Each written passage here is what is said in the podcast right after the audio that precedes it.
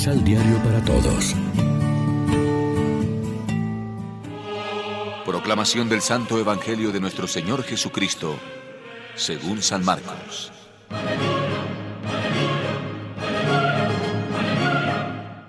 Tiempo después, Jesús volvió a la ciudad de Cafarnaún y se supo que estaba en casa. Se reunió tanta gente que no quedaba lugar ni siquiera delante de la puerta. Y mientras Jesús les anunciaba la palabra, le trajeron un paralítico. Cuatro hombres lo llevaban en su camilla. Como no podían acercarlo a Jesús a causa de la multitud, abrieron el techo del lugar donde él estaba y por ahí bajaron al enfermo en su camilla. Cuando vio la fe de aquella gente, Jesús dijo al paralítico, Hijo, tus pecados te son perdonados.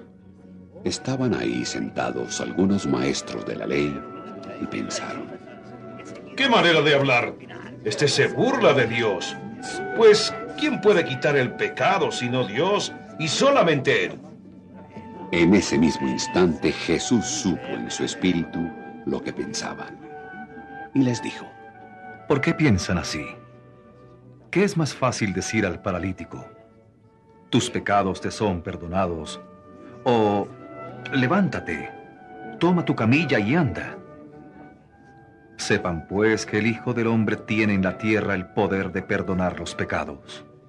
Y dijo al paralítico, Levántate, toma tu camilla y vete a tu casa. Él se levantó y al momento, en presencia de todos, cargó con su camilla para irse con ella. La gente quedó asombrada y todos alabaron a Dios, pues decían, Nunca hemos visto nada parecido. Nunca. Lección Divina. Amigos, ¿qué tal?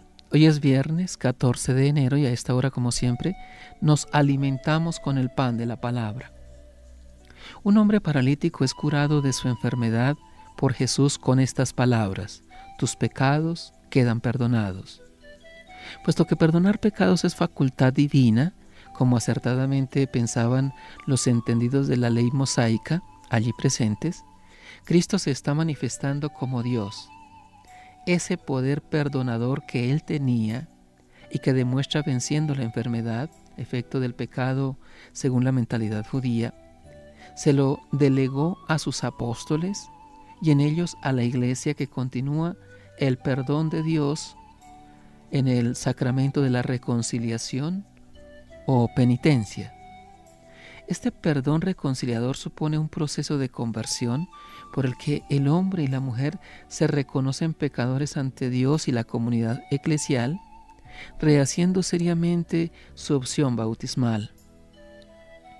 Por eso los santos padres llamaron segundo bautismo al sacramento de la penitencia.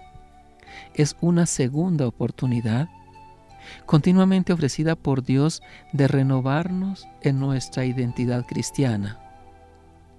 La dimensión eclesial del perdón de Dios es una de sus características esenciales.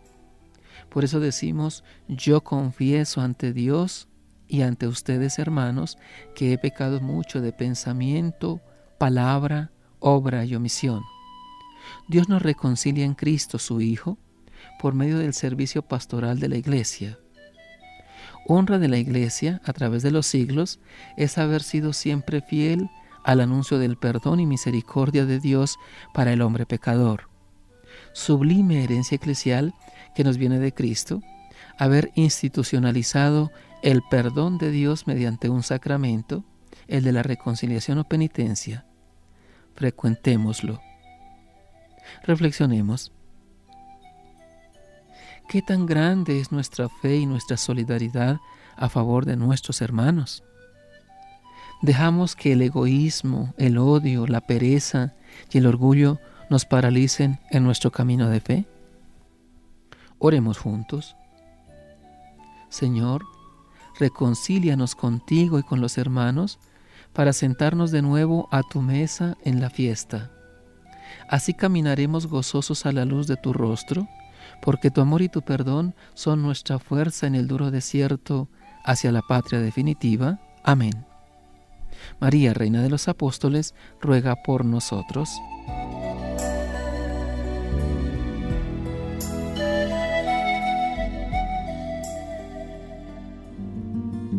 Complementa los ocho pasos de la Alexio Divina adquiriendo el emisal Pan de la Palabra en Librería San Pablo o distribuidores.